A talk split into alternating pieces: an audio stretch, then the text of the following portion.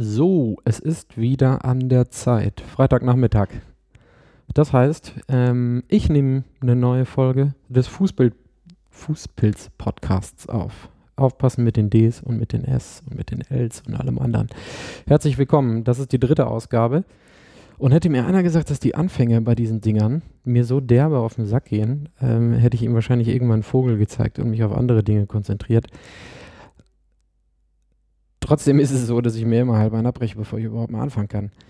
Wie sieht's aus? Neun Spiele. Welch Wunder, wie immer, ist der fünfte Spieltag der zweiten Fußball-Bundesliga. Ähm, ganz normale Anstoßzeiten. Freitag, Samstag, Sonntag und Montag.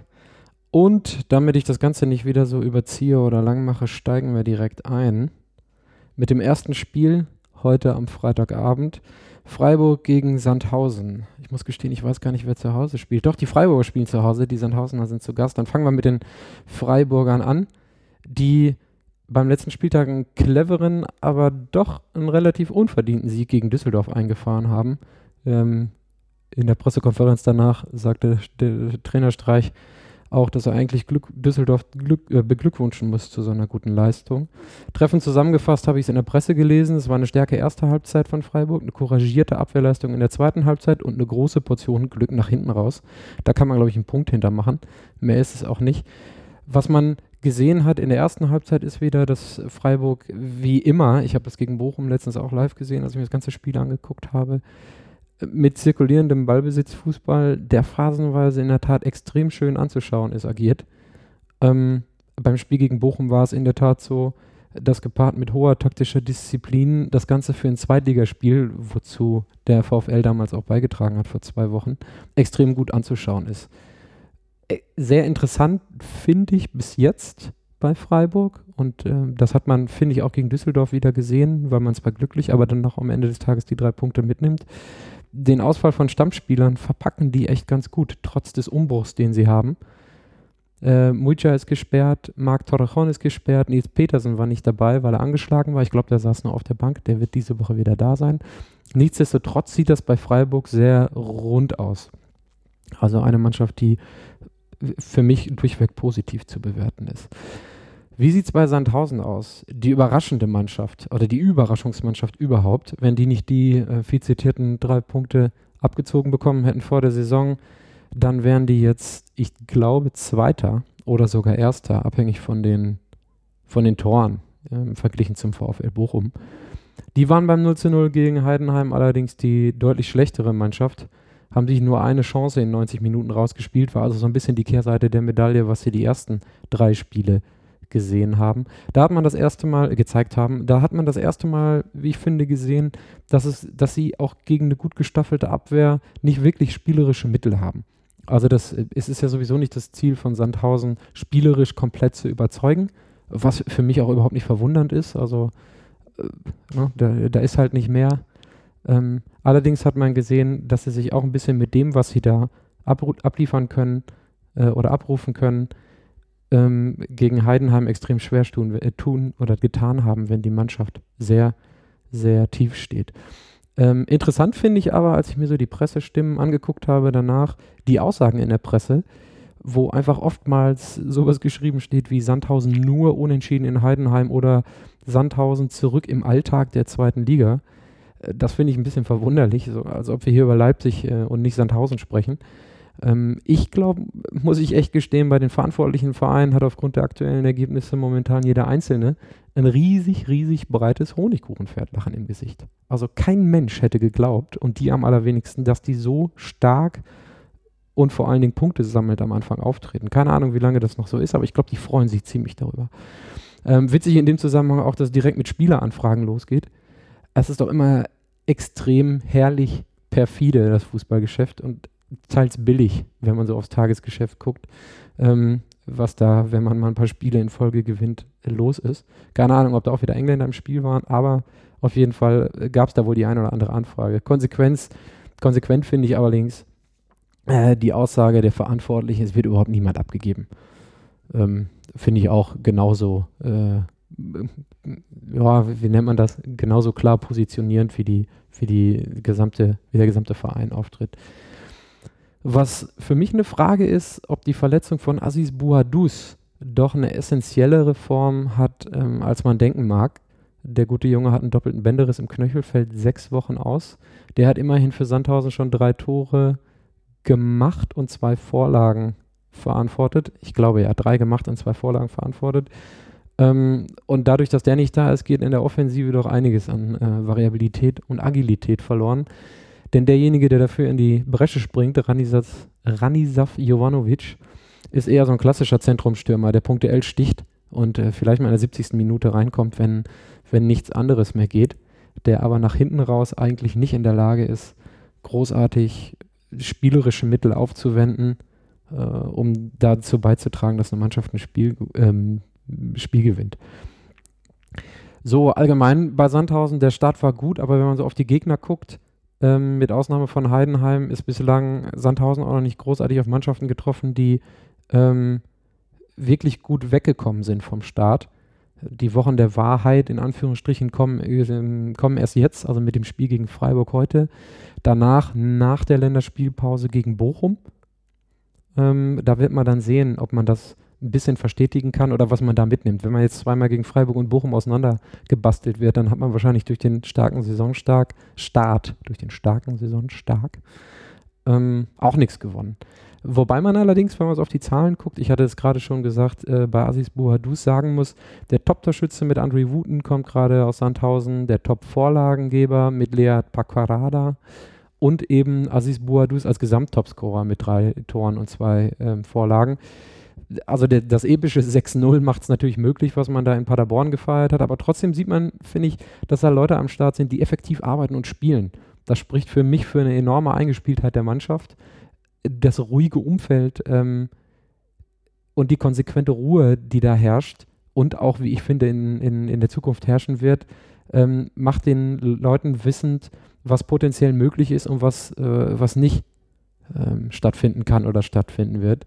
Und die begeben sich erst gar nicht in die Situation, dass sie überzogene Erwartungshandlungen ähm, ausgeben, die sie dann wieder eindämpfen müssen. Davon haben wir ja mittlerweile mehrere in der zweiten Liga, werden wir da auch den einen oder anderen gleich noch hören. Und das ist, das ist für mich ein großer Vorteil. Da wird einfach ganz sachlich, ganz ruhig und nüchtern gearbeitet und mitgenommen, was man kriegen kann. So bezogen auf das Spiel Freiburg gegen Sandhausen heute Abend, ähm, finde ich ziemlich interessant, weil die beiden Mannschaften mit den meisten geschossenen Toren äh, gegeneinander antreten. Nils Petersen ist auch wieder komplett fit, wird von Anfang an anfangen. Äh, zumindest demnach, was ich gelesen habe. Taktisch finde ich zudem interessant, dass zwei Mannschaften gegeneinander spielen, die mit ihren Philosophien sehr weit auseinander liegen. Also es ist einmal Ballbesitz auf Freiburger Seite versus abwarten und bei Ballgewillen schnell und schnörkellos umschalten, habe ich es genannt. Kann man wahrscheinlich in, in, in Anruf, äh, Anführungszeichen setzen. Aber es sind halt einfach zwei komplette komplette gegensätzliche Philosophien. Da bin ich gespannt, ähm, wer da eher mal einen Stich bekommt. Ähm, bezogen auf den Ballbesitzfußball von Freiburg muss Sandhausen entsprechend sehr diszipliniert stehen und, wie ich finde, Geduld haben, um an eigene Chancen zu kommen. Aber es ist eine Eigenschaft, die ich ihnen, die ich ihnen äh, zuspreche. Auf der anderen Seite darf Freiburg im Offensivspiel nicht äh, ungeduldig werden. Ich finde, das hat man so ein bisschen gegen den VfL gesehen vor zwei Wochen, als sie die, die erste halbe, dreiviertel Stunde bis zur Halbzeit keine Bude gemacht haben, dass da ähm, sie sich auch das ein oder andere Fragezeichen hinterher im Hinterkopf rumgetragen haben. Wenn ich beim Tipp rauskomme, wird es dann wieder relativ eindeutig, muss ich gestehen. Freiburg gewinnt.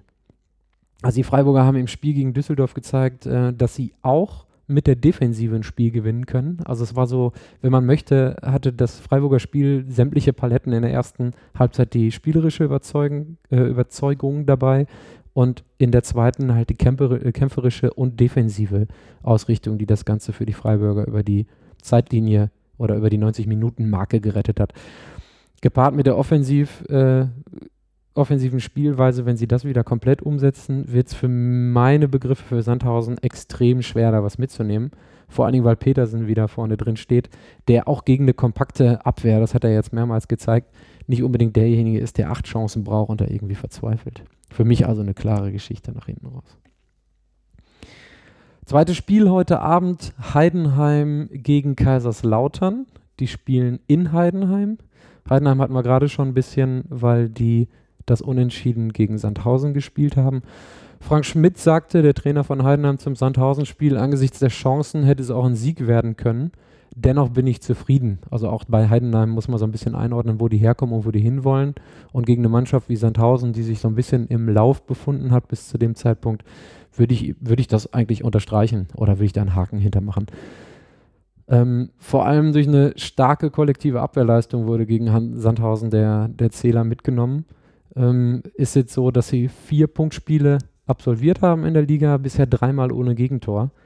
Ähm, und vor allen Dingen rausstechen tun da die Neuzugänge Ronny Philipp als rechter Verteidiger und Norman Teuerkauf in der Defensive, die extrem gut integriert worden und die auch spielerisch die Mannschaft nochmal ein bisschen auf ein anderes Niveau gehoben haben, was die Sicherheit nach hinten und so ein bisschen im Aufbau, wenn man auf Norman Teuerkauf guckt, ähm, angeht. Ja, dementsprechend hat Heidenheim die Räume relativ eng gemacht und äh, genauso zufrieden war dann auch Frank Schmidt, hatte ich gerade schon mal gesagt, äh, der gerne was mitgenommen hätte der beim Spiel gegen den Ball, wie er sagt, seiner Mannschaft aber ein Riesenkompliment machen muss. Äh, eine Sache, die für mich interessant ist, oder die, ich, die mich interessiert, ist eine Frage, die ich mir auch schon nach den ersten Spielen gestellt habe. Was ist mit Fran? Ähm, kommt daher, dass er ein bisschen auch bei St. Pauli im Spiel, im Gespräch war als Neuzugang vor der Saison. Statistisch gesehen ist der Junge bisher eine komplette Enttäuschung der hat kein Tor, der hat keine Torvorlage, der hat die wenigsten Ballkontakte als Stürmer, 23 pro Spiel, die niedrigste Quote bei angekommenen Pässen, äh, 7 pro Spiel, die wenigsten gewonnenen Zweikämpfe und führt die Zweikämpfe mit den meisten Fouls, zweieinhalb pro Spiel, wen es interessiert. Für mich fällt das rein nach den Zahlen ähm, komplett unter stets redlich bemüht, leider bisher doch nichts rumgekommen. Ähm, also das einfach nur so als Randnotiz, was mich persönlich mehr interessiert hat. Eine zweite Person, äh, Personale, die im positiven Sinne zu erwähnen ist bei Heidenheim, ist äh, Schnatterer, Marc Schnatterer, glaube ich, ja, der im ähm, Mittelfeld extrem gute Akzente gesetzt hat und scheinbar immer besser ins Spiel kommt. Hat mittlerweile in den vier Spielen zwei Vorlagen gegeben. Warum ist mir das so wichtig oder warum will ich da einen Finger reinlegen? Der hat letzte Saison, sage und schreibe, elf Buden selber gemacht und elf vorgelegt.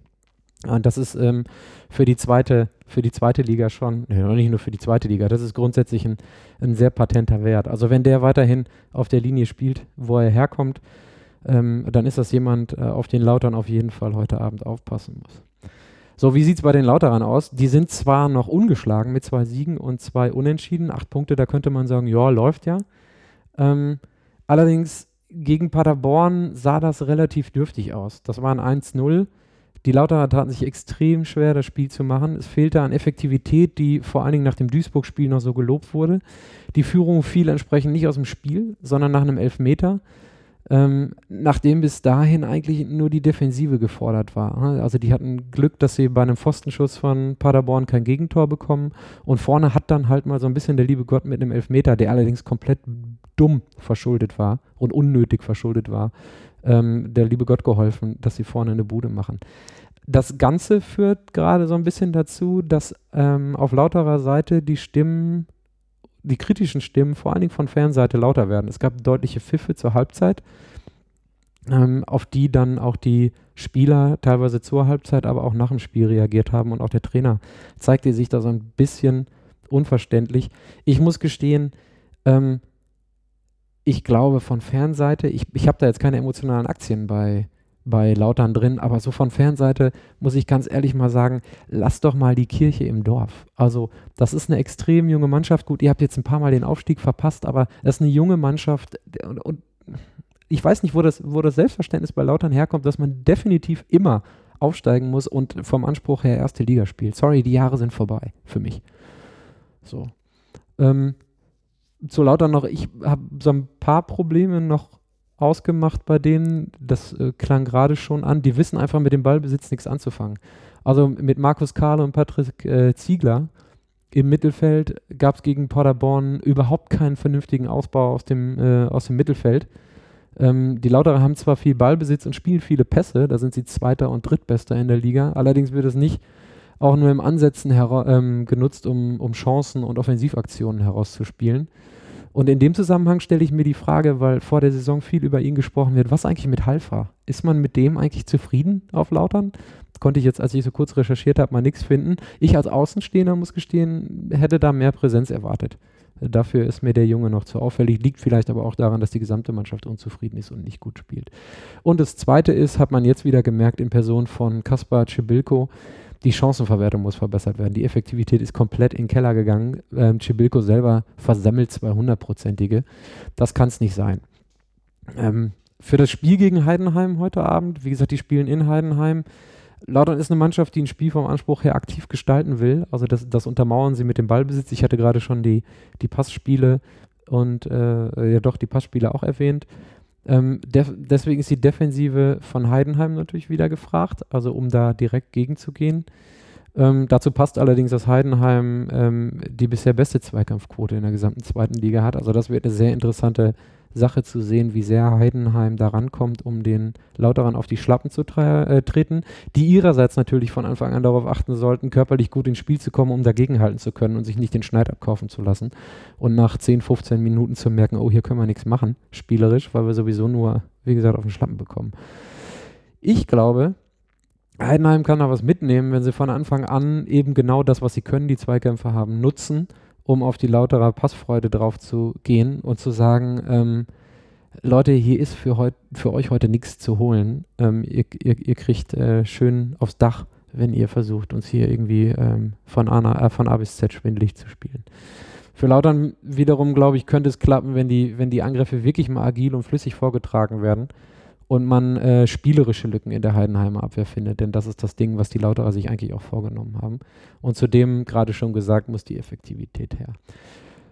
Beim Tipp, muss ich gestehen, bin ich dann auf Heidenheimer Seite, weil ich einfach so vom Grundgefühl denke, äh, dass sie es nicht, dass sie es schaffen, die Lauterer nicht zur Entfaltung kommen zu lassen und die Lauterer mit dem, was sie sowieso aus dem letzten Spielen mitgenommen haben, an Unzufriedenheit so schnell gefrustet sind, dass Heidenheim dann halt auch einfach besser ins Spiel kommt und da die Nadelstiche, Nadelstiche setzen kann, die dazu reichen, so ein Spiel zu gewinnen.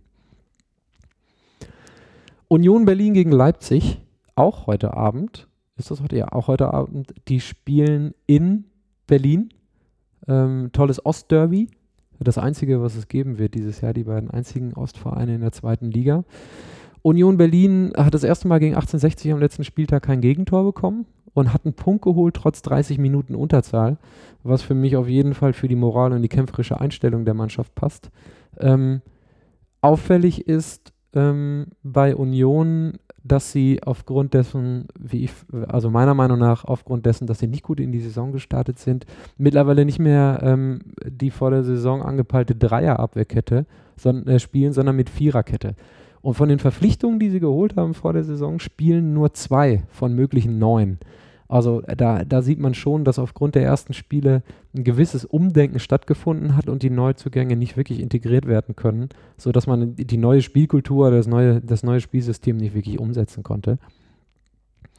Ähm, das nur so als, als, als taktischer Fakt an der Seite. Es gibt für mich eine interessante Personalie nach dem Spiel gegen 1860, die heißt Erol Zainulahu. Sorry für alle wenn ich es falsch ausgesprochen habe. Der war als alleiniger Sechser in der dann 4-1-4-1-Formation gegen 1860 vor der Abwehr für den Spielaufbau verantwortlich. Und dafür, dass der Junge erst 20 Lenzer auf dem Buckel hat, ähm, war der als spielerischer Baustein äh, bezogen auf Spielkontrolle und Aufbau äh, echt eine Bank. Also Schlitzohr ähm, hoch 10 hat das ganz trocken runtergespielt, gespült. Äh, nee, hat das ganz locker runtergespielt, genau. Ähm, äh, da bin ich gespannt, ob Norbert Dübel den heute Abend wieder einsetzt. Das wäre sehr erfrischend, den da zu sehen. Ähm, bei Leipzig, die gegen St. Pauli gespielt haben, ist das letzte, letzte Spiel so gewesen, dass die ersten 25 Minuten komplett Vollgas gegeben haben, auch spielerisch überzeugt haben. In der Offensive dann aber leider nicht konsequent genug und man muss es auch wirklich aus äh, St. Pauli-Sicht sagen, äh, teilweise ein bisschen glücklos. Ähm, auf der anderen Seite dann halt St. Pauli defensiv sehr glücklich agiert haben. Ähm, was ich allerdings nicht verstanden habe, ist, dass das Spiel nach 30 Minuten komplett umgestellt wurde auf lange Bälle. Da hatte sich dann auch Ralf Rangnick nachher so ein bisschen enttäuscht zu seiner Truppe geäußert. Da gab es gefühlt nur noch langen Hafer. Spielerisch wurde da nichts mehr gemacht. Rangnick schob das so ein bisschen auf die mangelnde Geduld. Wobei ich das nicht verstehe nach 30 Minuten. Ich bin mir sicher, wenn die, die die ersten 45, 60 Minuten das so durchgehalten hätte, dann hätte St. Pauli da trotz Führung auch keine Sonne gesehen. Ähm, so über 90 Minuten. Aber anyways. Ähm, also wie gesagt, das fand ich echt erstaunlich, dass bei einer Mannschaft nach 30 Minuten so der Faden reißen kann. Grundsätzlich hat man aber, ähm, wie gesagt, in den ersten Minuten gesehen, was für ein Offensivpotenzial die Mannschaft hat. Also da ist ähm, echt einiges vorhanden. Und wenn die so in der 13. Minute so das 1-0 schießen, dann kann so ein Spiel auch 3-0 glatt ausgehen gegen ähm, St. Paulianer, die eigentlich eine sehr stabile Defensive haben. Und dann sagen wahrscheinlich alle, das ist das Leipzig, was wir erwartet haben. Am vierten Spieltag haben wir es das erste Mal gesehen. Wir kacken uns ab jetzt alle in die Buchse vor der Effektivität äh, und vom Offensiv Offensivspiel. Also entsprechend muss ich gestehen, würde ich mir nicht unbedingt allzu große Sorgen machen, was den weiteren Verlauf angeht. Wenn das individuelle Potenzial, was die da haben, dann einfach mal so zueinander findet, dass man auch dauerhaft als Team Lösungen bei einem Spiel, wenn man wie gegen St. Pauli gegen defensiv starke Mannschaften spielt, äh, dann sich doch nochmal was an, einfallen lassen muss. Zum Duell ähm, Nova Dübel, der Trainer von Union Berlin, hofft auf einen direkten Schlagabtausch. Nicht zuletzt wegen der emotionalen äh, Aufgeladenheit des Spiels. Also es ist A, das einzige Ostderby, das wir haben. B, wird das Ganze so ein bisschen hochstilisiert zu Tradition auf der einen Seite für Union Berlin gegen den Emporkömmling ähm, äh, auf der anderen Seite, den Brause-Club aus Leipzig. Ähm, da muss man mal gucken. Ähm, ich denke, dass Union es schwer haben wird, falls Leipzig auch nur annähernd so ins Spiel kommt wie gegen St. Pauli, denn dafür ist die Unioner Abwehr, die Berliner Abwehr noch nicht so gefestigt oder sattelfest, wie es die, ähm, die Abwehr der, der Hamburger ist. Da muss man mal gucken. Außerdem haben sie schon mehrere Tore nach individuellen Fehlern diese, diese Saison kassiert. Da gibt es also mehr Lücken, in die Leipzig, wenn sie genauso stark anfangen wie gegen St. Pauli, äh, stoßen kann. Sollte Leipzig allerdings die Ruhe verlieren, dann könnte das natürlich auch dazu führen, ähm, dass, ähm, dass die Union Berlin was holen kann. Also da auch wieder der Link ähm, zum St. Pauli-Spiel, das muss man einfach mal abwarten. Ähm, Vorteile für mich hat Union auf jeden Fall auf der emotionalen Seite. Also es ist ein Heimspiel und es geht gegen, habe ich hier in Anführungsstrichen geschrieben, gegen das Böse. Da wird wahrscheinlich in der alten Försterei einfach mal ein bisschen Zunder unterm Dach sein. Ganz dunkel wird es ja nicht, aber wir sind ja nicht mehr ganz so in der Mitte des Sommers, wenn 18.30 Anpfiff ist so es denn ein Freitagsspiel ist heute Abend, ähm, dann kommt da schon gute Stimmung auf, mit denen die, mit der die Leipziger oder gegen die die Leipziger dann auch anlaufen müssen. Am Ende des Tages sehe ich bei meinem Tipp nichtsdestotrotz Leipzig vorne. Ähm, so ein Ralf Rangnick war so erbost nach dem Spiel gegen St. Pauli, dass er seinen Spielern, äh, wie ich glaube, schon den richtigen Ton mit an die Hand gegeben hat. Ähm, zudem, wie vorhin gesagt, wenn Leipzig wirklich ein frühes Tor macht, dann kommt bei Union einfach die Unsicherheit. So gut sind die nicht gestartet. Da hat ähm, Leipzig aufgrund der Ergebnisse der letzten vier, fünf Wochen dann doch schon mal ein anderes Selbstverständnis.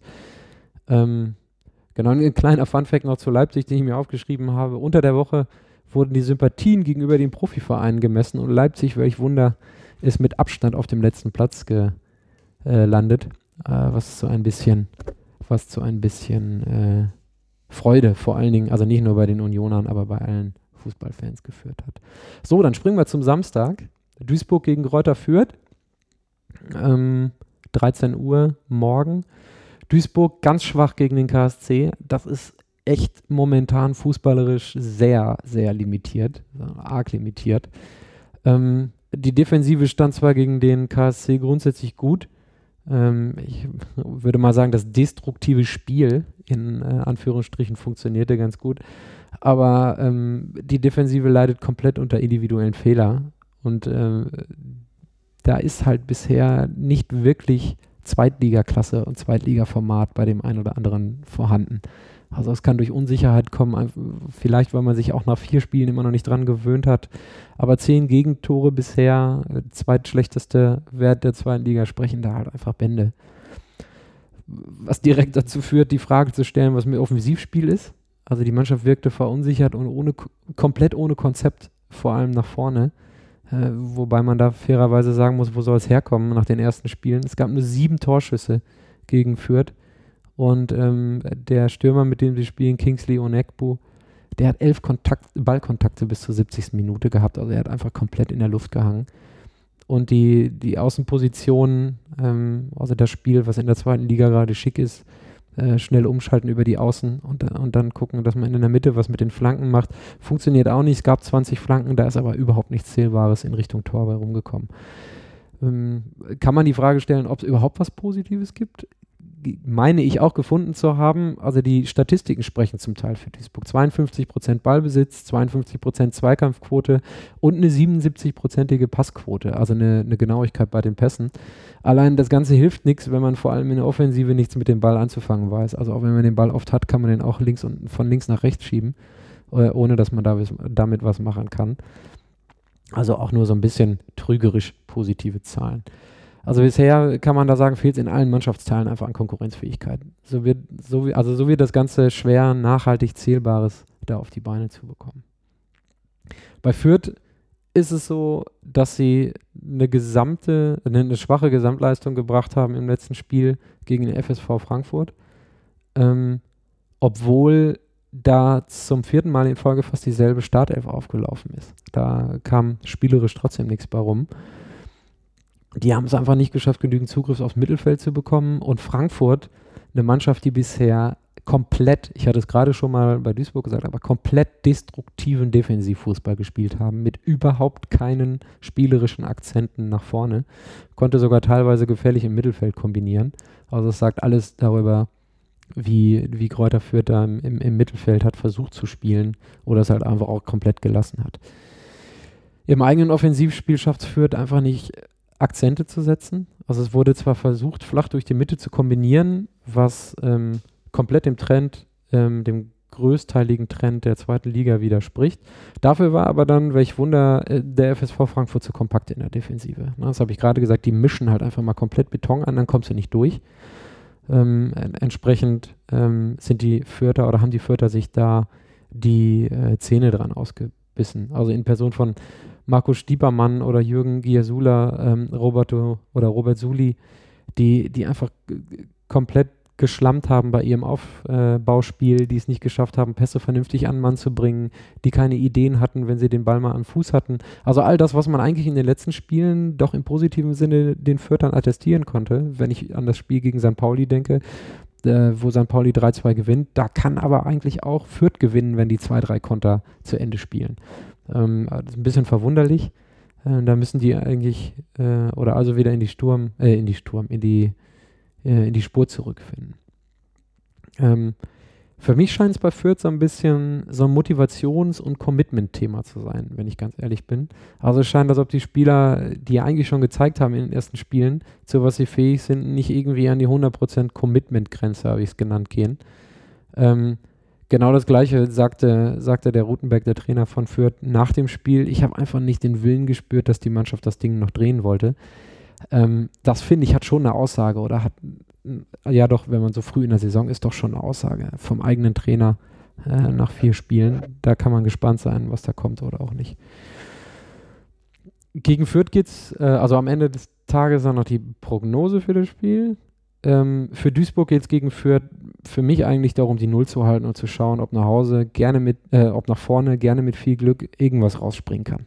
Ähm, der viel zitierte liebe Gott oder so, keine Ahnung. Für mich ist es daher so, ähm, dass Fürth auf jeden Fall gewinnt. Ähm, je länger es allerdings 0-0 steht, desto besser ist es für Duisburg, da wirklich was mitzunehmen, weil ich glaube, die Fürther werden dann auch, vor allen Dingen nach dem schwachen Auftritt in Frankfurt oder gegen Frankfurt, nicht in Frankfurt, äh, dann doch deutlich nervöser. Und äh, wer weiß, was passiert, wenn Duisburg wirklich zu Hause nochmal Luft schnuppert. Ähm, ja, das ist eigentlich, das ist eigentlich alles. Am Ende des Tages, wie gesagt, gewinnen die Fürther. So, dann kommen wir zum nächsten Derby. Ziemlich interessantes Derby. Bielefeld gegen Paderborn, ein Ostwestfalen-Derby. Also mich als Ruhrgebietler interessiert das relativ wenig, aber ähm, die Arminen und die Paderborner fiebern dem die ganze Woche, wenn man der Presse glaubt, schon entgegen. Das Wichtigste zuerst bei Bielefeld. Die haben im letzten Heimspiel zu Hause eine richtig geile Einlaufchoreo gehabt. Die haben ein riesiges gesprühtes Banner über die gesamte ähm, Kurve ge gehalten zum Jubiläum von 50 Jahren Fanszene in Bielefeld. Das war ziemlich, ziemlich geil und Gänsehaut pur. Ähm, nichtsdestotrotz gab es eine verdiente Niederlage gegen Braunschweig. Ähm, Bielefeld hat im Spiel gegen Braunschweig äh, extrem passives und verunsichertes Auftreten gezeigt, ganz anders als sie es in den ersten Spielen gemacht haben. Es gab viele Ballverluste in der Vorwärtsbewegung, es gab keinen fließenden Spielaufbau. Ähm, keine Sicherheit äh, aufgrund dessen im Spiel. Ähm, und zudem hat wie, einfach die kämpferische Einstellung gefehlt und äh, kombiniert mit offensiver Harmlosigkeit führt es dann halt dazu, dass du ähm, gegen, Paderborn, äh, gegen Braunschweig keine, keine Sonne gesehen hast. Ähm, also kreative Impulse waren nicht da. Ähm, auch, auch die Flanken, die in den ersten Spielen teilweise ganz gut gekommen sind, haben überhaupt nichts gebracht. Ähm, so dass die, dass die Hausherren oder dass die Arminen im eigenen Haus überhaupt nicht stattgefunden haben. Ähm, dass auch die Marschroute für die, für die nächsten Spiele jetzt wieder das Engagement und Leidenschaft und das Zweikampfverhalten zurückkommen müssen, weil das waren die Tugenden, die sie in, die, in den ersten Spielen in die Waagschale werfen konnte oder konnten, äh, damit sie überhaupt zu irgendwas kommen äh, und dagegenhalten können gegen die Mannschaft. Ähm, eine Frage, die ich noch habe, ist, ist was mit Fabian Klos? Der hat letzte Saison, gut, das war dritte Liga, aber immerhin 23 Buden gemacht, auf den hat man extrem gebaut, Kapitän.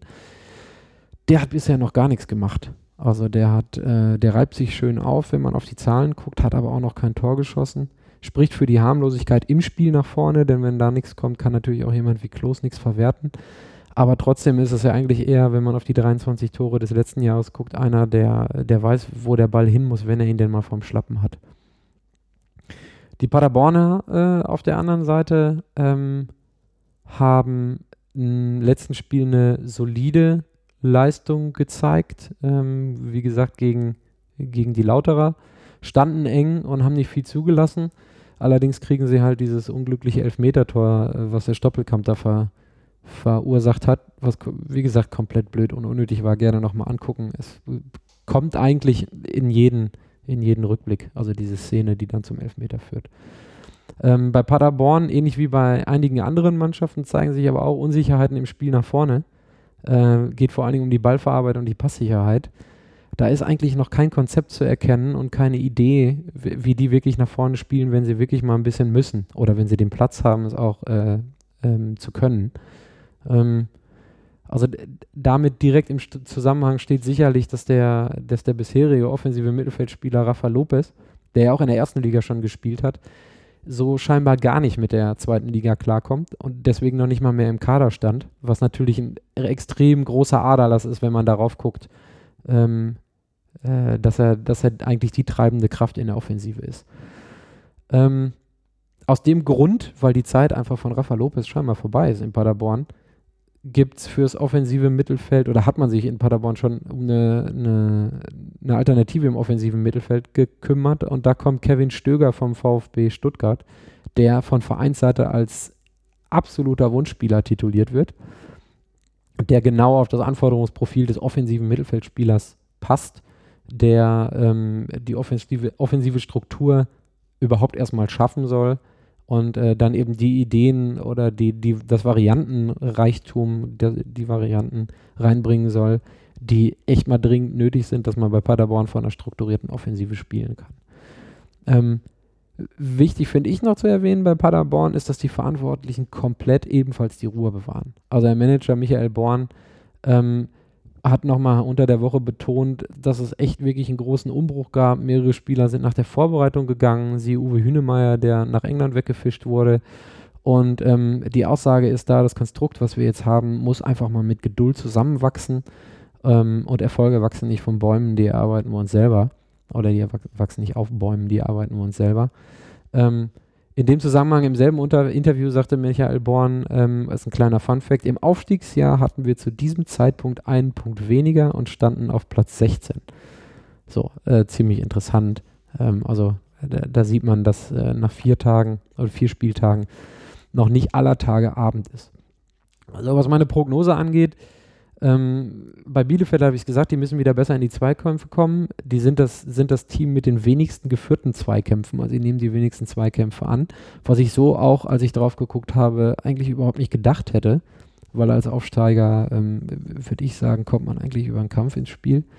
Hinzu kommt, ähm, dass sie dazu noch auf wenigen Ballbesitz setzen. Äh, entsprechend müssen dann, wenn sie mal Ballgewinner haben oder den Ball bekommen, ähm, das schnelle Umschaltspiel nach vorne in Richtung Tor gut umgesetzt werden, gepaart mit der Effektivität, die auch noch nicht da ist. Ähm, und wenn das halt nicht gelingt, was man bisher gesehen hat und auch im letzten Spiel sehr klar gesehen hat, ähm, dann wird es halt schwer. Tore zu machen und auch Punkte zu holen. Entsprechend hat Bielefeld bisher nur zwei äh, Tore geschossen in den vier Spielen. Äh, Liga Schlechtwert und diese beiden Tore haben sie ausgerechnet in Duisburg äh, geschossen. Ähm, entsprechend sollte, sollte Paderborn gegen, ähm, gegen die Bielefelder schon was abliefern können. Also wenn Kevin Stöger von Anfang an spielt, finde ich, ähm, ist das jemand, äh, der Offensive nachhaltig, äh, der in der Offensive nachhaltig Akzente setzen kann, auch schon im ersten Spiel, weil er halt einfach bei Paderborn nicht war. Zudem wäre es interessant, ihn einfach direkt spielen zu sehen. Ähm, ja, nichtsdestotrotz, also mit der Ruhe im Umfeld, ähm, die auch immer wieder tituliert wird, denke ich, ist Paderborn auf jeden Fall ein bisschen besser gestellt oder aufgestellt, um da mal einen Sieg mitzunehmen, weil zumindest die Defensive bei denen stabil ist und ähm, ich nicht daran glaube, dass Bielefeld wirklich was ausrichten kann. Muss ich, äh, da bin ich extrem skeptisch. So, nächstes Spiel. Ähm, 1860 gegen Bochum. Ähm, 1860 tut sich momentan mit dem Fußballspielen, wenn man auf die letzten Spiele guckt, eigentlich mal gar nicht so schwer. Also die Außenstürmer sind beweglich, äh, die Außenverteidiger stehen hoch, äh, es gibt bisweilen echt ein gepflegtes Passspiel. Äh, und das ist zumindest für den Trainer und die Zuschauer erfreulich. Allerdings ähm, schaffen die 60er es extrem selten, wirklich nachhaltig Tempo ins Spiel zu bringen. Also sprich Passspiel und Ballbesitz gibt es, zwingende Ideen, die daraus resultieren, ähm, aber eher weniger. Und dazu kommt, dass die vorhandenen Chancen vorne einfach stümperhaft genutzt werden. Ähm, 1860 hat zusammen mit Bielefeld, wie gerade erwähnt, ähm, erst zwei Tore diese Saison geschossen. Das ist extrem mager. Also wenn man das ein bisschen ummünzen kann, was man im Spielaufbau an, an, an positiven Ansätzen hat, ähm, wenn man das effektiv umsetzen könnte oder ummünzen könnte in Tore, sähe diese Lage da bei denen auch wahrscheinlich schon ein bisschen besser aus. Ähm, und es gibt wohl allmählich aufgrund dessen, dass bei den 60ern nichts rumkommt, eine erste Diskussion äh, um das System, was der Trainer Frühling äh, spielen lässt. Also es ist ja dann doch ein sehr ballbesitz- und passsicher orientiertes ähm, Spielsystem. Und da ist dann halt die Frage, ob es nicht dann doch wieder in die Richtung geht, wir bolzen mal langen Hafer nach vorne oder lang von außen in die Mitte und gucken, ob nicht so mal ein paar Tore fallen und jemand wie Ruben, Ruben Okotje eine bessere Torquote bekommt. Darauf hat bisher der, der Trainer der 60er Frühling noch keine Lust, ähm, weil er halt einfach ein Vertreter ist des, des ballbesitzorientierten Offensivfußballs. Ähm, für mich ein Argument äh, in die Richtung von Frühling, also diese offensive Marschroute mit Ballbesitz beizubehalten, ist Michael Lindl, äh, der für mich ein absoluter Coup ist, oder der Transfer ist ein absoluter Coup, der kommt von Düsseldorf fürs offensive Mittelfeld.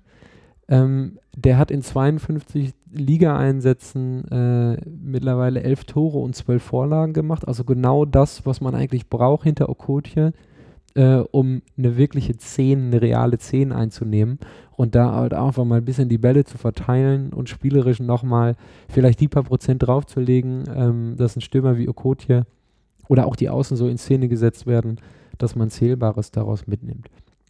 Äh, ein Spiel, äh, ein, ein, kleines, kleines Fact noch zu Ruben Okotje, weil ich mir die Frage gestellt habe, ist der Junge eigentlich wirklich so schlecht, wie ich immer denke, dass der ist? Weil für mich ist der immer eine komplette Nulpe und trifft die Bude nicht. Ähm, und ich eigentlich immer nur an dem rummäkel. Es ist in der Tat so, dass der Junge sehr viel arbeitet. Also er bringt 75, seiner, äh, 75 Prozent seiner Pässe, die er macht, an. Das ist für einen Stürmer ein echt überragender Wert. Ähm, zudem ist er Zweikampf, Zweikampf-aktivster Stürmer in der zweiten Liga. Sprich, der nimmt alles, was nicht bei drei auf den Bäumen ist, als Zweikampf an und versucht ihn für sich zu entschieden, äh, entscheiden. Und immerhin hat er schon zwei Assists geliefert. Also die beiden Tore, die die 60er gemacht haben, ähm, hat wirklich in der Tat Okotje vorgelegt. Ähm, und dann muss ich sagen, würde ich auch so ein bisschen die, äh, die Bewertung, die ich da ihm gegenüber habe, fallen lassen. Das Einzige, was ihm da halt wirklich fehlt, ist einfach mal selber einen reinzumachen. So, dann kommen wir zum VfL. Da könnte ich jetzt ein bisschen länger, bisschen länger wieder drüber erzählen. Es gibt nicht viel zu meckern beim VfL dieser Tage. Also das System des Trainers wird ideal taktisch umgesetzt. Ähm, idealtaktisch, wunderschönes Wort, was man eigentlich auch nur aufschreibt und niemals sagt. Ähm, idealtaktisch. Ähm, der Ball läuft, der Gegner läuft, die Angriffe werden konsequent vorgetragen und vorne sucht Torrodde, äh, der ewige Wortwitz mittlerweile in Bochum, ähm, dafür, dass die Dinger drin sind mittlerweile. Also der Junge steht Gewehr bei Fuß. Und so war es auch gegen Nürnberg. Ähm, mittlerweile, ähm, oder ich gehe einen Schritt zurück, beziehungsweise momentan werden sogar Rückstände weggesteckt, weil man einfach spielerisch so stark ist, dagegen anzugehen. Äh, eine witzige Geschichte, weil alle auf die Offensive in den letzten Wochen gucken. Mein Vater war letzte Woche bei mir zu Besuch und hat mir die erste Ausgabe der 100% Bochum zum Saisonstart mitgebracht. Auf dem Titel zu lesen, in Anführungsstrichen, Hochland soll die Defensive stabilisieren. Und da habe ich mir gedacht, stimmt. Also die ganzen Teroddes, Terrazinos und Haberas, die da in der Offensive richtig gut abgehen, ähm, sind einfach mal Fakt. Aber letztes Jahr hat man als VfL die zweitmeisten Tore vorne geschossen, aber auch eben die meisten hinten bekommen. Das ist so eine Sache, die in den letzten Wochen auch ich als äh, noch VfL-Fan vergessen habe. Entsprechend ist es für mich, glaube ich, finde ich, an der Zeit mal zu sagen, dass die bisherige Leistung der Defensive und der Abwehr und die damit verbundene Stabilität für mich deutlich wertvoller ist. Also was, was Hochland, nicht nur Hochland, sondern Losilla und Bastians da bisher abliefern, ist für mich überdurchschnittliches äh, Zweitliga-Defensivkino. Also sie machen das richtig gut. Entsprechend hat der VfL bislang ähm, mit die beste Defensive und nur zwei Buden kassiert. Das ist für mich ein weit größerer Erfolgsgarant als das, was da vorne abgeht. Auf der anderen Seite muss ich, weil ich den VfL ein paar Jahre kenne, vor zu viel Selbstbewusstsein, vor allen Dingen im Fanumfeld warnen. Leute, lasst echt die Kirche im Dorf. Also die, die ersten Aufstiegs- und Erstliga-Rumgeträume fangen direkt jetzt schon wieder an. Und das finde ich extrem gefährlich. Also wenn das nach 15 Spieltagen noch so ist, dann äh, rümpfe ich auch mal irgendwie die Nase und äh, ring mir ein Lächeln ab, aber bis dahin immer, immer, immer, immer bitte abwarten. Und eine andere Sache, die mir auf den Senkel geht, ist, Leute, lasst die Finger von Terodde. Lasst den mal jetzt äh, bitte nicht kaufen bis zum 31. Der muss noch mal ein, zwei Jahre im Vorfeld spielen. So, ähm, Fürs Spiel bedeutet das eigentlich, ich sehe 1860 gegen den VfL in der momentanen Form als extrem unterlegen an. Also gegen die gute Abwehrarbeit des VfL fehlen 1860 schlicht äh, das nötige Selbstvertrauen im Offensivspiel. Und ähm, da spielt halt die beste Defensive gegen die schwächste Offensive. Und ich sehe nicht, dass sich da irgendwie jetzt äh, fundamental was dran ändern soll. Ein Vorteil kann natürlich sein, wenn die 60er direkt Michael Lindl äh, einbauen der äh, im System der 60er so noch nicht gespielt hat und wahrscheinlich sowohl für die eine als auch für die andere Seite schwer auszurechnen, auszurechnen sein dürfte. Ähm, und definitiv auf Zweitliganiveau ähm, die Qualität in einem Offensivspiel belebt.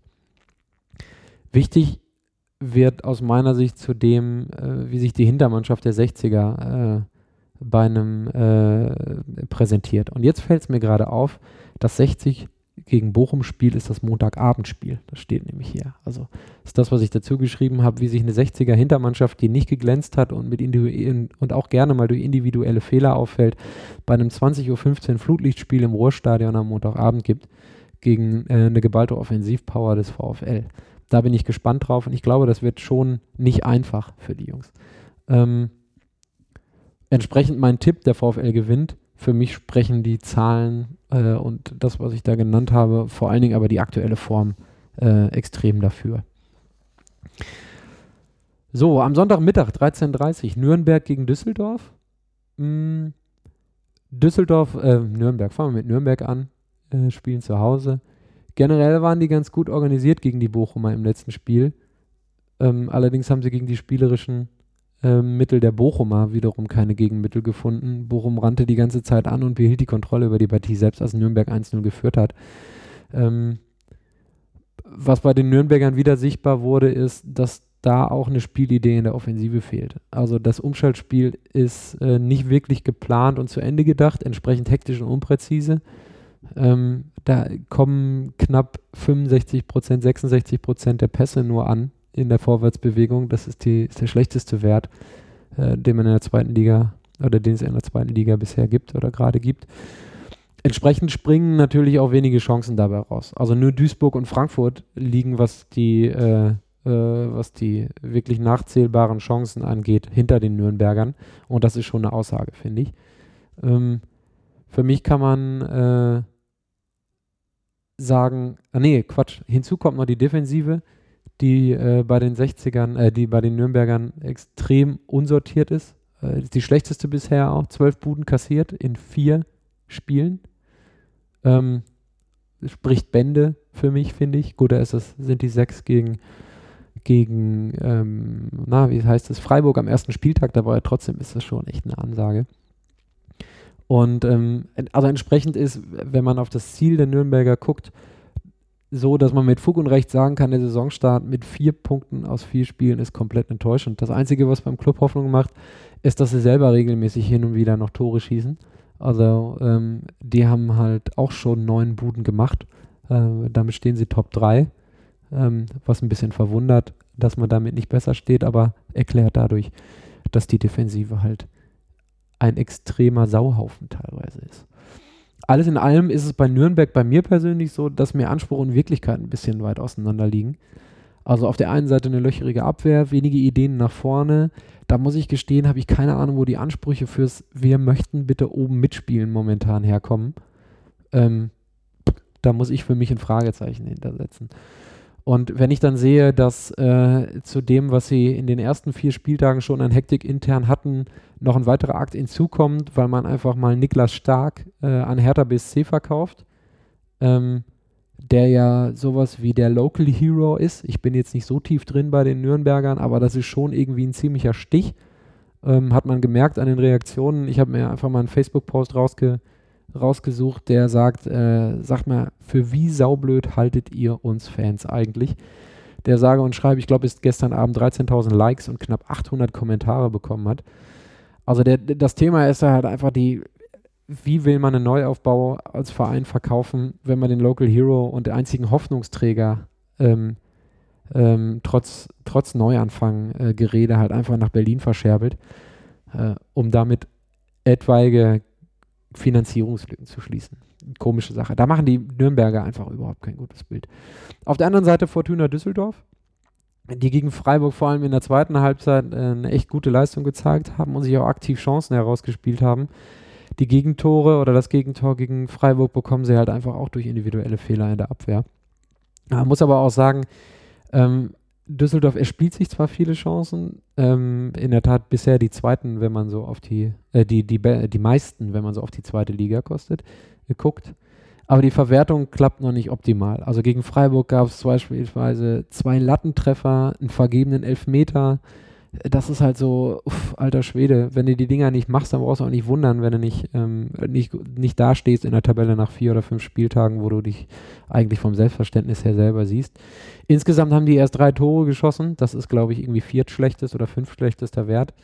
Äh, daran muss auf jeden Fall gearbeitet werden. Und ähm, hinzu kommt, ich hatte es gerade einmal die individuellen Fehler in der Abwehr, dass sich Julian Koch verletzt hat, äh, der definitiv in der Defensive schon Stabilität gebracht hat, auch wenn er neu hinzugekommen ist. Das führt sicherlich nicht dazu, dass die Düsseldorfer sich hinten drin sicherer fühlen. Und zudem ist halt, ähm, das haben wir beim Spiel gerade gehabt, äh, von 1860 gegen Bochum, der Weckern von Michael Lindl im offensiven Mittelfeld echt ein Schlag. Also der ist der bisherige Taktgeber und spielerische Antreiber gewesen. Ähm, also, also Sachen wie sicherster Passspieler, sehr viele Ballkontakte, nach oben, nach vorne hin das Spiel sortiert und versucht Akzente zu setzen. Der geht, wie gesagt, zu 1860. Ähm, zwar hat Düsseldorf direkt einen Ersatz gefunden mit Kerem Demir bei, der vom HSV kommt. Allerdings muss man gucken, wie schnell der sich ähm, einfügt, weil der äh, noch nicht so wirklich Spielerfahrung gemacht hat. Die zweite Liga, äh, die erste Liga hat zwei Spiele gemacht, da ist er nicht zum Einsatz gekommen hat in der letzten Saison auch nur elf Einsätze, davon ich glaube sieben oder sechs nur in der, in der Startformation beim HSV gemacht. Da muss man mal gucken, potenziell oder ähm, von der Perspektive her allerdings sicherlich nicht der schlechteste Ersatz für, für Lindl. Ähm, was positiv noch zu beurteilen ist bei der Fortuna aus Düsseldorf, ist, dass die Einstellung der Mannschaft grundsätzlich gut ist. Auch da bleibt das Umfeld relativ ruhig und gibt dem eingeleiteten Umbruch äh, weiter Zeit. Und die, Fan und die Fans honorieren vor allen Dingen äh, im Spiel mit Blick äh, auf das Spiel gegen Freiburg den Einsatz, den die Mannschaft äh, gezeigt hat. Also in der Tat scheint mir das so lediglich, also wenn man die individuellen, äh, individuellen Fehler in der Abwehr noch wegbekommt, ähm, da das erste wirkliche, richtige, überzeugende Erfolgserlebnis zu fehlen, das da so als viel zitierter Brustlöser auch mal helfen kann. So, was die Prognose angeht, ähm, ich finde es ziemlich interessant. Es treffen zwei Mannschaften mit dem Hang zu individuellen Fehlern in äh, der jeweiligen Defensivreihe äh, gegeneinander an. Ähm, Da äh, bin, ich, bin ich gespannt, was da passiert. Ähm, allerdings muss ich, äh, muss ich gestehen, äh, und das gibt dann den Ausschlag für mich, ich schätze die Stimmung bei den Düsseldorfern grundsätzlich positiver ein. Die gerade erwähnte Ruhe gegenüber dem, was äh, vor allen Dingen auch an Zwist zwischen Fanlager und Verein bei Nürnberg los ist, ist das für mich eine Sache, die den Zeiger dann doch deutlich Richtung Sieg Düsseldorf ausschlagen lässt. Ähm, und was mir gefallen hat, was man so mitbekommt, ist das Spiel gegen Freiburg. Also, dass sie da echt aufopferungswillig gearbeitet haben und äh, auch kämpferisch und als geschlossene Mannschaft eine, eine, gute Leistung gegen Freiburg gezeigt haben. Das gibt für mich da äh, den Ausschlag, dass Nürnberg da den kürzeren zieht. Braunschweig gegen Karlsruhe, auch am Sonntag 13.30 Uhr. Ähm, die Braunschweiger haben den ersten Saisonsieg gegen Bielefeld eingefahren, haben jetzt unglaubliche vier Punkte gesammelt. Das war ähm, auch so ein kleiner Fun-Fact: der erste Sieg, den die Braunschweiger saisonübergreifend nach sechs Spielen gemacht haben. Ähm, da hat man gesehen, wie das äh, beim Spiel gegen Bielefeld hat man gesehen, wie Braunschweig sich das vorstellt. Die haben früh und gut gepresst und den Spielaufbau von Bielefeld quasi komplett zum Erliegen gebracht. Ähm, allerdings fehlten da auch vor allen Dingen in der ersten Halbzeit offensive Ideen. Auch da hat es äh, ge gehapert an Präzision, Zielstrebigkeit, sodass Braunschweig nach hinten raus relativ harmlos war. Also der viele Ballbesitz, den die Braunschweiger nachweislich haben, wird, das sieht man daran, momentan noch viel zu selten richtig äh, in die Spitze geleitet. Ähm, wenn man dann darauf guckt, dass eigentlich, dass die Systemeinstellung, die sie, die sie gemacht haben zum Beginn dieser Saison, sie spielen jetzt nach vorne in 3-5-2, eigentlich dafür gedacht ist, das Übergewicht im Mittelfeld A herzustellen äh, und dann besser zu nutzen für eigene Offensivaktionen, sieht man, dass das noch nicht wirklich allzu optimal greift. Also führt auch dazu, dass sie wirklich erst drei Tore geschossen haben. Ähm, und die Stürmer, sowohl Emil Berggren als auch ähm, Mats Filzom, beides Dänen, von denen ja immer nur einer gespielt hat äh, oder die sich um den, um den Platz da vorne gestreitet haben, äh, gestritten haben und auch noch streiten, stellen bisher nichts unter Beweis. Also die, die, wenn man will, sind redlich bemüht und ackern, aber da kommt halt nichts bei rum. Entsprechend wurde Braunschweig auch in Bielefeld noch nicht dem Anspruch gerecht, dass man so ein Spiel in die eigene Hand nehmen kann und offensiv aktiv und bestimmend auftritt. Also was halt, wie gesagt, durch das 3-5-2 äh, eigentlich die Marschroute ist und angeplant wird. Ähm, allerdings funktionierte auf der anderen Seite die Arbeit gegen den Ball, gesagt, äh, gegen den Ball, wie gesagt, sehr gut. Ähm, das ist eine Sache, auf die man sich, äh, auf die man auf jeden Fall aufbauen kann. Ähm, positiv aufgefallen, bezogen auf das Personal, ist Adam Matischik der äh, sein erstes Ausrufezeichen gesetzt hat, der das ein Tor selber gemacht und das zweite mit eingeleitet. Da sieht man, dass der, äh, oder es ist ihm auch zu wünschen, dass er ein bisschen besser jetzt in Braunschweig ankommt und dass das, dass das jemand ist, auf den man dann auch mal die ein oder andere Verantwortung und Hoffnung abladen darf. Ähm, gepaart mit Adam Matuszek als zweite Personalie Mirko Boland, der im defensiven Mittelfeld gespielt hat und sehr, da sehr stark agiert hat. Also die Arbeit gegen den Ball und die Struktur in der Rückwärtsbewegung und gegen den Ball. Da war Mirko Boland echt äh, eine starke Nummer gegen, gegen Bielefeld. Der KSC hat ähm, einen extrem aufwendigen Arbeitssieg gegen schwache Duisburger eingefahren. Ist für den KSC der zweite Sieg in Folge. Da ist also so ein bisschen, äh, die sind also so ein bisschen über den Berg, nachdem nach den ersten zwei Spielen das doch und auch dem DFB-Pokalspiel ziemlich, ziemlich mau auslag. Ähm, allerdings, das äh, bringt, einen, äh, bringt ein harter Arbeitssieg mit sich. Da gab da gab es auch wenig Ideen und wenig Präzision im Spiel nach vorne. Ähm, da sind auch die die ähm, Karlsruher noch ein bisschen von dem Ideal, was sie anpeilen, entfernt. Ähm, der Grund für, die, für den positiven Trend der letzten zwei Spiele ähm, ist entsprechend nicht die Offensive, sondern vor allen Dingen eine gute Defensivarbeit, die auch momentan komplett im Mittelpunkt steht. Ähm, was Sinn macht, weil man halt so vor allen Dingen die Unsicherheit der letzten Wochen ähm, so ein bisschen ausgleichen kann und versucht loszuwerden. Ähm, also Beleg für, für eine extrem gute Defensivarbeit sind die Innenverteidiger Daniel Gordon und äh, Manuel Gulde, die ligaweit extrem zweikampfstark und passsicher sind und äh, da mittlerweile mit, ne, mit breiten Schultern und einer breiten Brust äh, durch die Gegend laufen und dafür sorgen, dass halt aus der Tiefe des Spiels eine gewisse Sicherheit kommt, ähm, die dann, wie man in den letzten beiden Spielen gesehen hat, ähm, auch ausgleicht, dass man, dass man vorne nicht unbedingt so spielt, wie man es sich im Laufe der Saison vielleicht mal wünscht. Ähm, hinzu kommt, auch wenn es spielerisch offensiv nicht klappt, dass äh, Erwin Hoffer, den ich jetzt einfach mal den ewigen Erwin nenne, ähm, scheinbar ein bisschen besser angekommen ist beim KSC, seitdem sein äh, Sturmpartner Hennings nicht mehr da ist. Hat jetzt zwei Tore in zwei Spielen geschossen ähm, und fühlt sich, glaube ich, recht wohl gerade. Hat, wenn man ihm das attestieren möchte, einen sogenannten Lauf. Ähm, ja, das sind so die Sachen bezogen auf die ähm, auf die offensive Spielweise oder die Strategie nach vorne, denke ich, ist es weiterhin so, dass man Karlsruhe Geduld geben muss.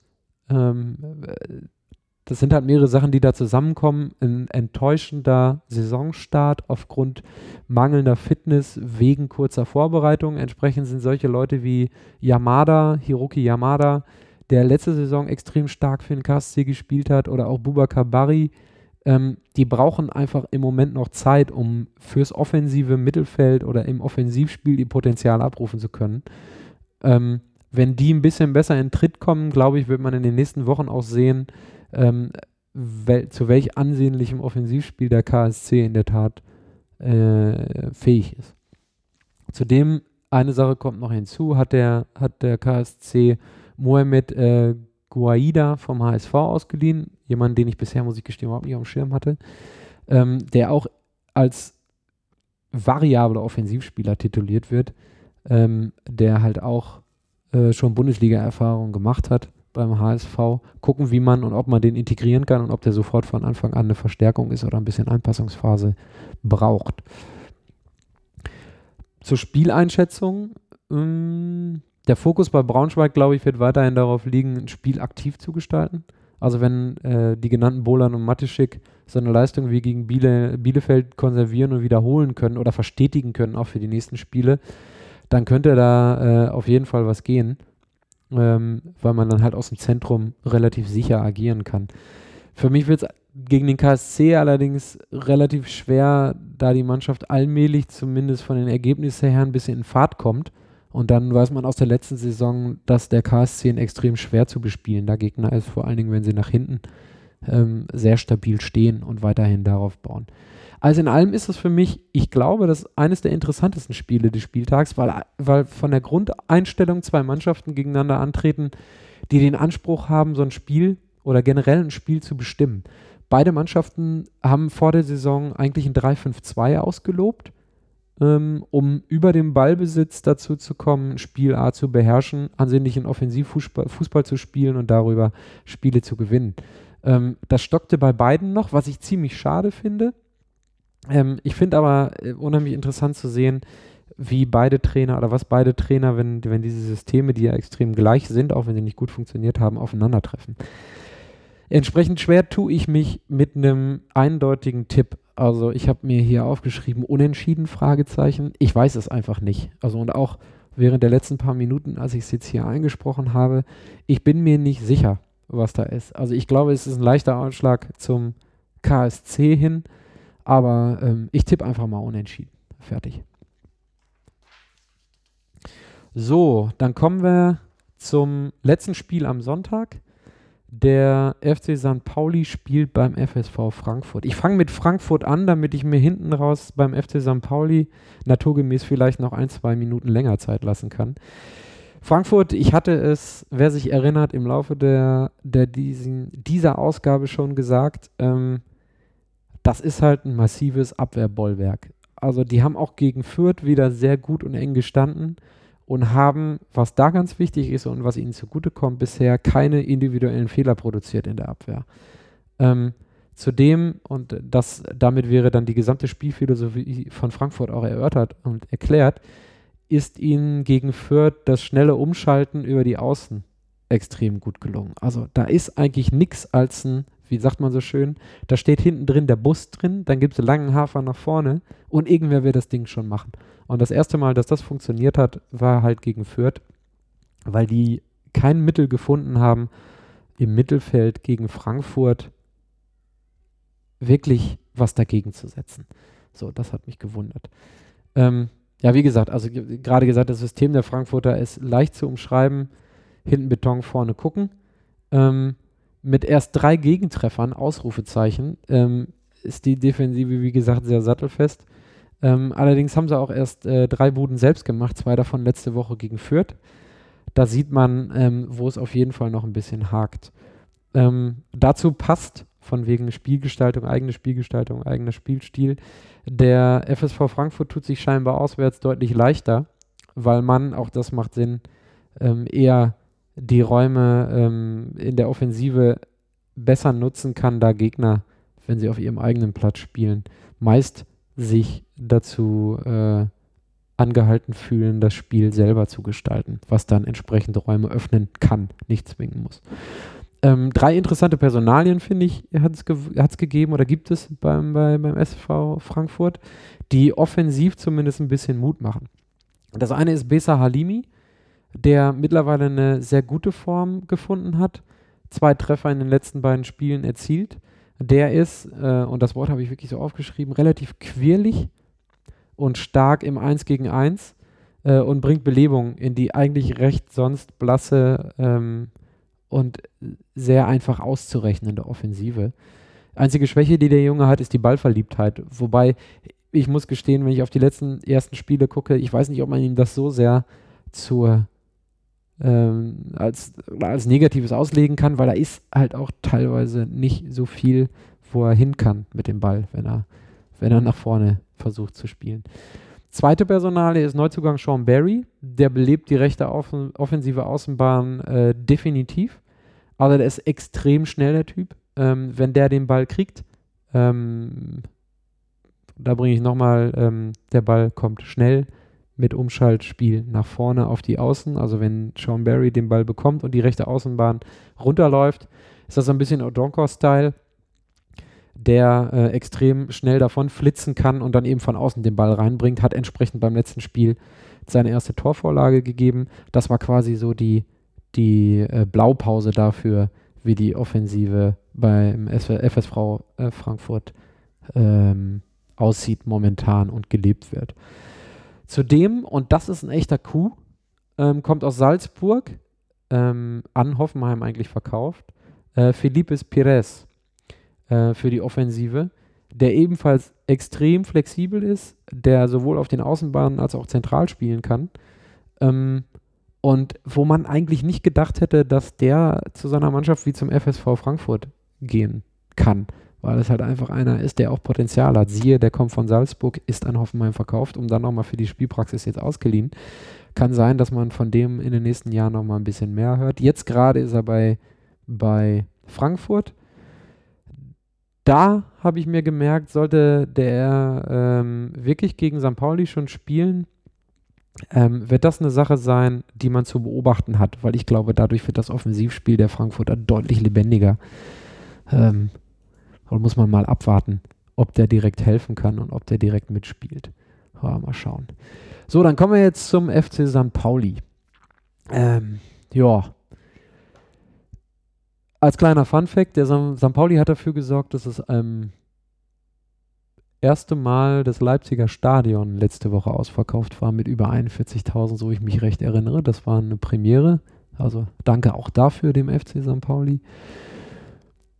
Abgesehen von den ersten 25 Minuten, wobei man das auch positiv in der defensiven Leistung bewerten kann ähm, und in denen St. Pauli extrem unter Druck gestanden hat und auch das ein oder andere Mal extrem Glück gehabt hat, war das eine extrem ah, nochmal extrem, gucken wir auf, was nochmal ein paar Mal unterbringen können, war das vor allem in der zweiten Halbzeit eine extrem geschlossene Mannschaftsleistung.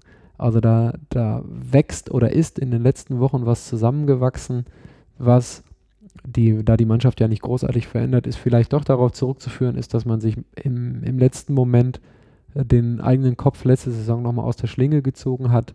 Ähm, nach hinten raus hat man knapp 54 Prozent der Zweikämpfe gewonnen. Es war eine disziplinierte und konzentrierte Leistung äh, par excellence.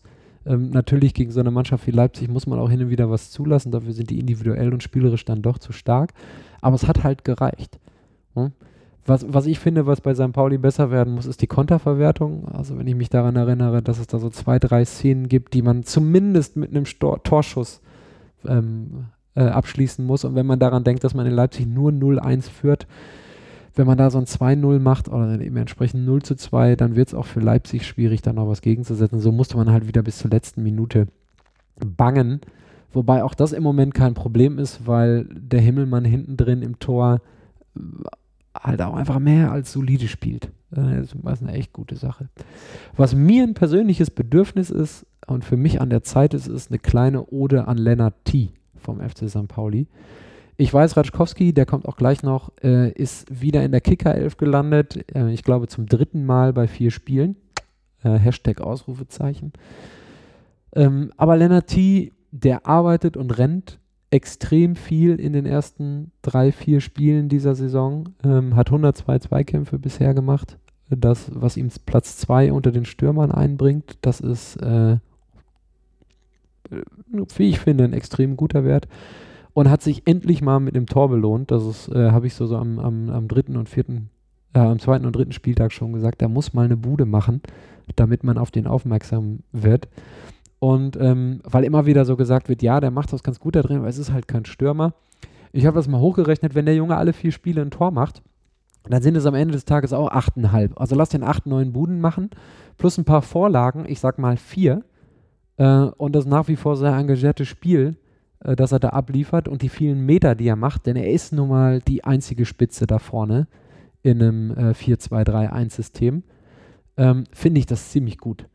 Ähm, also das, äh, das macht echt Spaß, dem zuzugucken und ich finde es echt gut, dass der Junge mal eine Bude gemacht hat. Ähm, dann kommen wir jetzt, Ehre wem Ehre gebührt zu Mark Schatkowski, ist, äh, habe ich mal nachgeguckt, beim Kicker bisher der notenbeste Spieler der zweiten Liga, 2,25 im Durchschnitt. Hat bisher zwei Tore zwei, und eine Vorlage gegeben. Und dem Jungen sieht man an, dass ihm die Sechserposition im variablen Wechsel mit Alushi, die teilen sich das ja im defensiven und offensiven Bereich ähm, zum Teil sehr gut auf, extrem gut zurechtkommt. Also äh, hinzu kommt, dass er, ähm, man mag es kaum glauben, bei Mark Schatkowski körperlich deutlich präsenter als im letzten Jahr ist. Also der ist weder 5 cm größer geworden, noch hat er 5 Kilo draufgepackt der hat einfach eine andere Körpersprache und hat ein anderes Commitment. Also ähm, zusammen mit T, den ich gerade erwähnt habe, hat er die meisten Zweikämpfe bisher geführt ähm, im St. Pauli-Team, wenn auch nicht äh, mit überragender äh, Gewinnerquote in den Zweikämpfen. Aber für mich, finde ich, sagt das unheimlich viel aus. Das war zum Ende der letzten Saison, hat das das ein oder andere Mal angedeutet, als er wieder ins Team kam, war aber davor nicht so der Fall. Und was für mich unheimlich wichtig ist, der wirkt einfach komplett galliger in Richtung Tor. Der, wirkt so ein bisschen fickerig, der wirkt so, als wenn er Bock hat. Und äh, das merkte man auch, also die, die, die Bude, gegen, die er gegen Gladbach macht, ist dann halt auch einfach mal eine abgezockte Nummer, die, man einfach mal so machen kann, wenn man sich belohnen will dafür, dass man die Spiele davor extrem gut ähm, gearbeitet hat. Für mich hat der Junge einfach einen veritablen Lauf. So, und das, das macht Spaß, dem im Moment zuzugucken. Wäre ihm zu wünschen, dass er es noch ein bisschen konservieren kann oder stretchen kann nach vorne um meine Lobeshymne abzuschließen, dann noch ein paar Worte zu der offensiven Dreierkette, auf die ich in den ersten Spielen nicht, äh, nicht so wirklich geachtet habe, weil ich eigentlich immer eher so an Alushi, Schatkowski und Lennart T. hängen geblieben bin, weil mir diese gut gefahren, äh, gefallen haben. Ähm, bezogen auf die drei, die da direkt vor, vor, den, vor dem Schatkowski und Alushi spielen, hat man schon gegen Gladbach gesehen, dass da waren es dann Sobota und Scheu extrem variabel gespielt wird und die Positionen getauscht werden.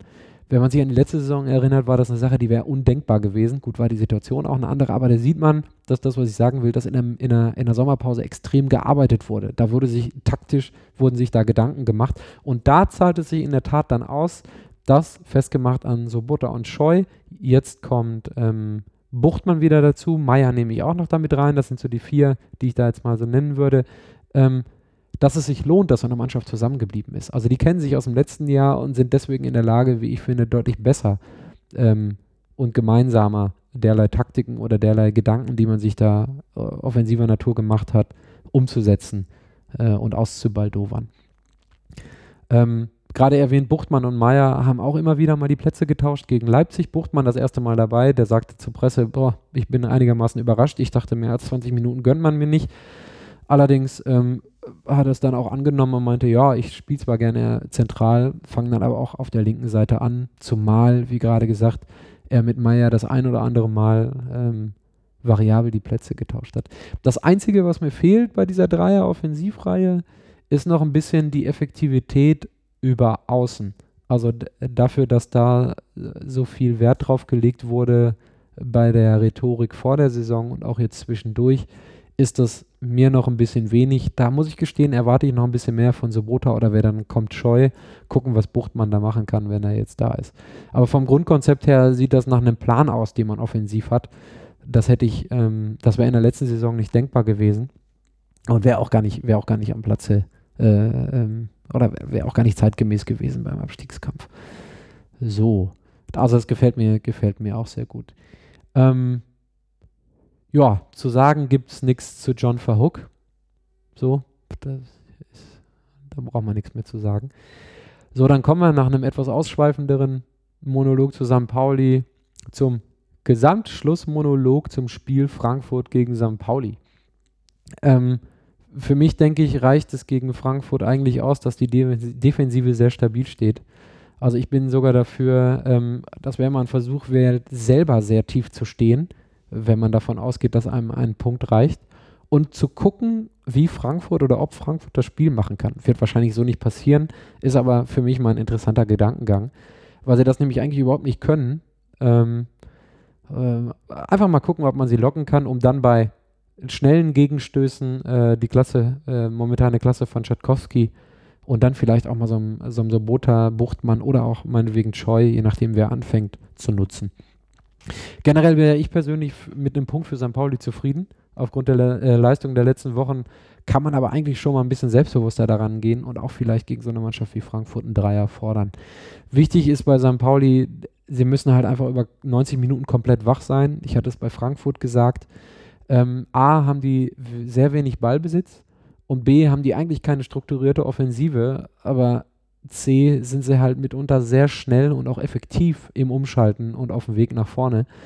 Da erinnere ich mich aus St. Pauli-Sicht an das Spiel gegen Bielefeld und Fürth, bei dem St. Paulis Hintermannschaft das ein oder andere Mal relativ großes Glück gehabt hat, dass die ihre Konter und schnelle Umschaltungen oder das schnelle Umschalten nicht diszipliniert zurück äh, zu Ende gespielt haben. Ähm, aus Frankfurter Sicht denke ich, dass die eigentlich mit einem Unentschieden gegen St. Pauli zufrieden sind. Ähm, entsprechend würde da dann auch offensiv wieder nicht viel kommen. Ähm, da hat man den, ich glaube, ich sage es jetzt zum vierten Mal, den langen Hafer und den lieben Gott, auf den man zählen kann. Es würde mich aber wirklich immer interessieren, wie es aussieht, wenn so eine Mannschaft wirklich selbst das Spiel macht. Muss man mal gucken, vielleicht spielt so ein Felipes Pires auch. St. Pauli geht 2-0 nach Hause, der Junge ähm, gibt zwei Torvorlagen und alle denken, what the fuck, äh, den Jungen müssen wir mal im Auge behalten. Kann auch passieren, würde ich mir nicht wünschen, kann aber passieren. Mein Tipp entsprechend, ich wünsche mir einen Sieg, ähm, zufrieden bin ich mit dem Unentschieden. Mehr gibt es da für mich nicht zu sagen. So, und damit sind wir durch. Ich muss gestehen, er deutlich länger, als ich das äh, angepeilt habe. Wir sind jetzt bei 70 Minuten. Naja, irgendwas muss es ja auch noch zu verbessern geben. Äh, neben, neben dem, was das hier schon an Mega-Qualität offenbart, dieser Podcast. So, jetzt ist eine Stunde vor Anpfiff der Freitagsspiele. Ich mache das Ding jetzt hier fertig, stelle das hoch und hoffe, dass es euch gefällt und gefallen hat. Ich glaube, iTunes hat immer noch kein Go gegeben, wobei ich da nochmal genau nachgucken muss. Auf Pocketcast findet ihr das Ding, Fußpilz mit 3S. Ansonsten stehen in den Kommentaren oder im Kommentar die weiteren Möglichkeiten, wie man mit diesem Ding hier zu verfahren hat oder verfahren kann, unten drin. Wie gesagt, ich hoffe, hat euch Spaß gemacht und wir hören uns, ich hoffe mal ein bisschen früher, damit auch die Freitagsspiel-Fans noch mehr davon haben und ein bisschen Zeit zur Vorbereitung haben. Nächste Woche Freitag am Vormittag wieder. Bis dahin, gutes Gelingen, viel Spaß und reingehauen. Tschö.